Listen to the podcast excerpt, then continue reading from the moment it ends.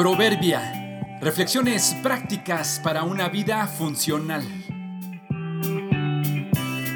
Enero 12. 7.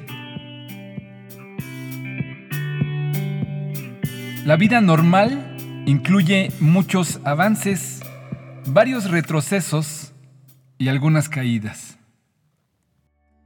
Hasta el día de hoy no se sabe a ciencia cierta claramente la razón. Ha sido un misterio desde hace mucho tiempo. El primero en publicar una investigación sobre el tema fue el científico francés Antoine Parent en 1700. Entre otras cosas sugirió que este fenómeno era posible al igual que un objeto pesado podría volcarse con el lado pesado hacia abajo en el agua debido al choque de la gravedad y una fuerza de flotación hacia arriba. Esta idea es considerada errónea ya que la flotabilidad del aire es demasiado débil en comparación con el agua. El misterio del cual hablo y sigue maravillando a muchos es el saber por qué, independientemente de cómo y por qué se caen, los gatos siempre caen parados. Por supuesto, que si los lanzas desde un edificio o un avión, por más que lo intenten no lo lograrán. Pero al saltar jugando en casa, resbalando de una pared, un mueble o unas escaleras, o saltando en el campo o en las montañas para atrapar una presa, los felinos en su mayoría, al caer, caen parados.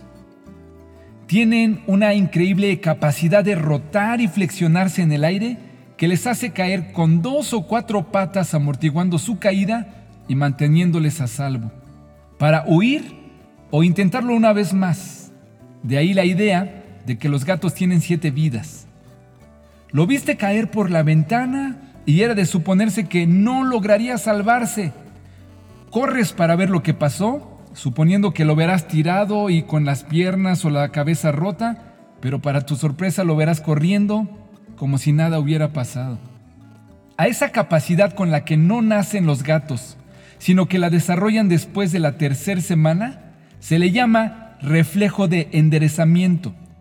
Si no todas, la mayoría de las veces les funcionará para caer de pie, sea que se les provoque y con intención se les tire, o en un intento arriesgado por conseguir una presa o llegar a un lugar, caerán, pero caerán de pie una buena característica para imitar de los gatos.